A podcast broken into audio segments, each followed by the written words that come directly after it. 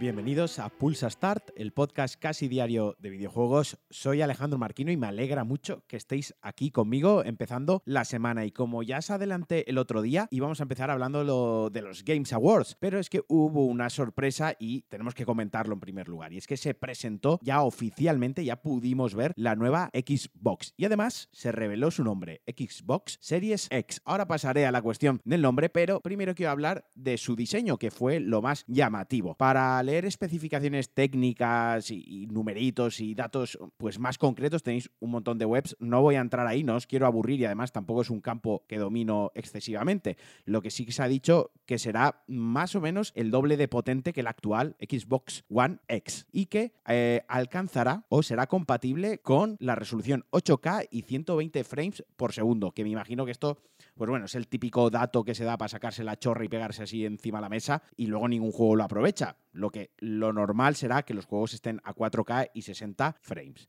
Eso sí, como decía, lo más llamativo fue su diseño. En lugar de ser una consola al uso, tendrá una forma de, de torre vertical, aunque creo que se puede poner de manera horizontal, pero está diseñada, está pensada para que la pongamos en posición vertical y favorezca la circulación del aire interno, una mejor refrigeración, porque dicen que será muchísimo más silenciosa, que han trabajado sobre todo en esto, en que la consola no sea molesta cuando esté a máxima potencia. Yo me he quejado cientos de veces de que mi PlayStation 4, bueno, de que la Play 4, sobre todo la Pro, hay veces que parece que se va a poner a despegar, o sea, está ahí ahí con el centrifugado de la lavadora. Pero como os digo, tiene un diseño en torre muy bonito, a mí me ha encantado y que creo que se integrará muy bien en el salón y con el resto de electrodomésticos y con los altavoces inteligentes, ¿no? Tiene un poco este rollito del diseño. Además, el mando con el que vendrá la consola tendrá ya la cruceta mejorada del mando Pro, del mando Elite, y además un botón eh, para ser al estilo del de PlayStation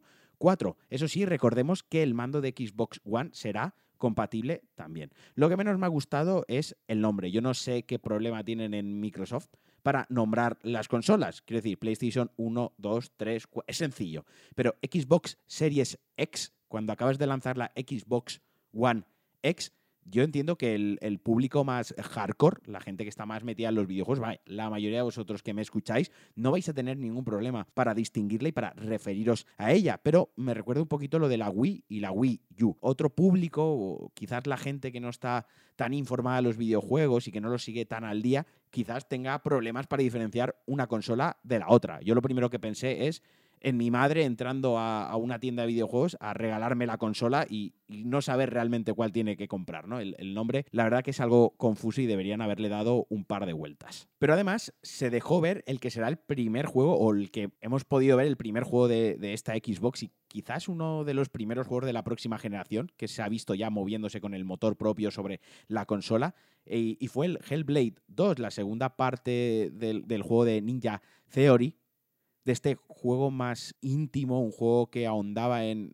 las enfermedades mentales, en la esquizofrenia, en la depresión, y que recogió una, una muy buena crítica, tanto en jugadores como en prensa, y de verdad es un juego que está tremendamente bien. Yo, si no lo habéis jugado, os lo recomiendo. Y como os digo, ya se pudo ver eh, no in-game, sino con el motor, y se veía de pelota, se veía cojonudo. No sé si luego mantendrá ese nivel durante todo el juego, pero la verdad que como, como adelanto me dejó muy buen sabor de boca. Y ya entrando en los Games Awards como tal, en, los videojuegos, en los premios que se repartieron, lo primero que tenemos que hablar es obviamente de, del GOTI. Recordad que estaba nominado Control, de Remedy, estaba Death Stranding, estaba Super Smash Bros. Ultimate, también estaba el remake de Resident Evil 2, estaba The Other Worlds de Obsidian, el último juego de Obsidian, y estaba Sekiro Shadows Die Twice, el último juego también de Front Software. Y el ganador fue Sekiro. Querría decir que para sorpresa mía, porque quería que ganase Death Stranding, pero no me sorprendió. Yo quería que ganase Death Stranding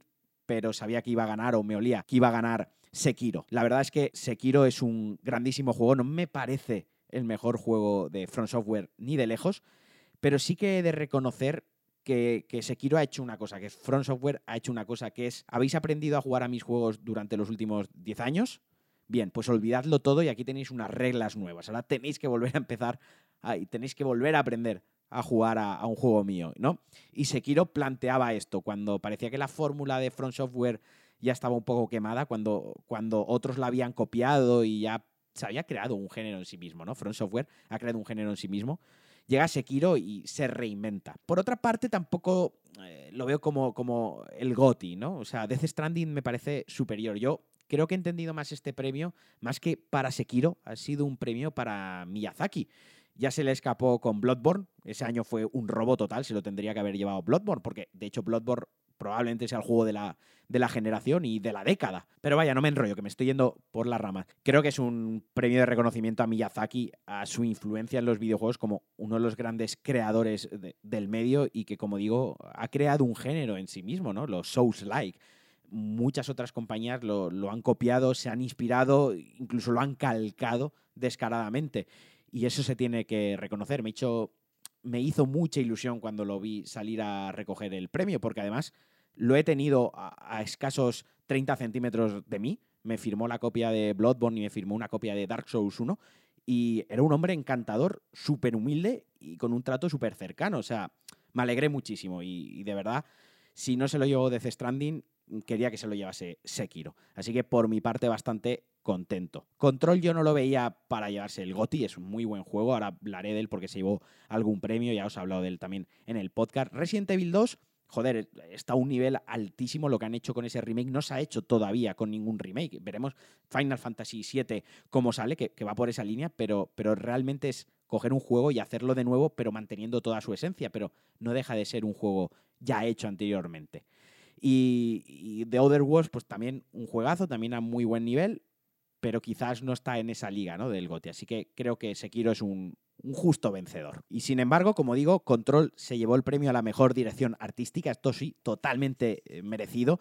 El diseño arquitectónico de, la zona de juego, ¿no? del escenario del juego, cómo están presentados los menús, la tipografía, la presentación general del juego, la verdad que es, que es increíble. Es un juego que cualquier captura de pantalla parece un artwork o puede ser un boceto, un arte conceptual de, de, cualquier película de ciencia ficción, ¿no? O sea, me parece increíble cuando estás jugando, aunque no tengas ni puta idea de arquitectura ni, ni, nada por el estilo, sabes apreciar que lo que estás viendo tiene un gran trabajo detrás.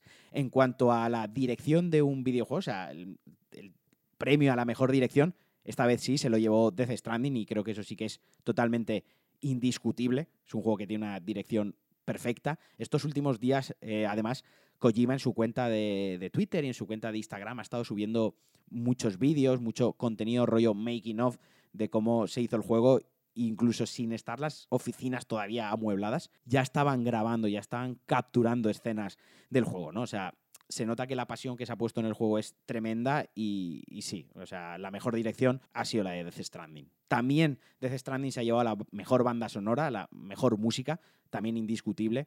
Quien lo haya jugado sabe que la música es parte fundamental de este juego y que te acompaña en algunos momentos muy brutales, unos momentos que te golpean el corazón. Pero también estaba en, esta categoría nominado el Sayonara Will Hertz, que es un juego que yo lo comenté, que lo jugué en el iPad, en el Apple Arcade, y que básicamente es un juego musical que se basa en la banda sonora que es preciosa y que es increíble. Yo me la pongo muchísimo en Spotify para que me acompañe cuando voy al trabajo. Y también está nominado Devil May Cry 5, que tiene un musicón. O sea, la música de Devil May en los combates es increíble y te lleva al éxtasis. Y más premios para Death Stranding. Otro premio que se llevó fue el de la mejor actuación. En este caso se la llevó Matt Mikkelsen. También estaba nominado Norman Reedus por el protagonista, por Sam Porter Bridges, pero se lo llevó Matt Mikkelsen por Cliff.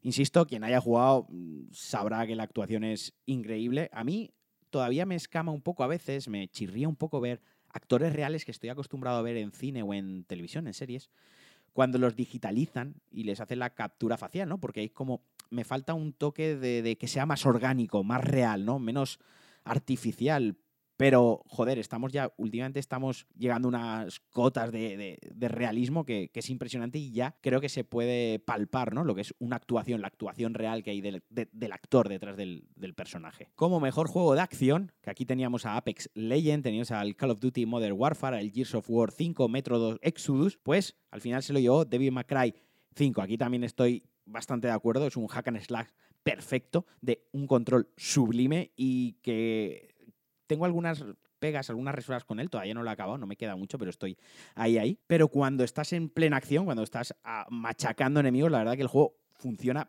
perfectamente bien, es una delicia y, vamos, disfrutas como un enano. Y bueno, y una lista casi interminable más de premios para eSports, para contenido descargable, mejor juego deportivo, mejor juego indie, bueno, más juego más relevante, de todo. Os dejaré la lista, os dejaré un link con la lista en la descripción por si tenéis curiosidad, por si queréis ver más premiados, pero creo que fue unos premios, este año fueron unos premios bastante bien repartidos, creo que contentaron a todo el mundo y, me gustaron, en general me gustaron. Y espero que también os haya gustado a vosotros el Pulsa Start de hoy. Como siempre, me podéis seguir por redes sociales y por la calle.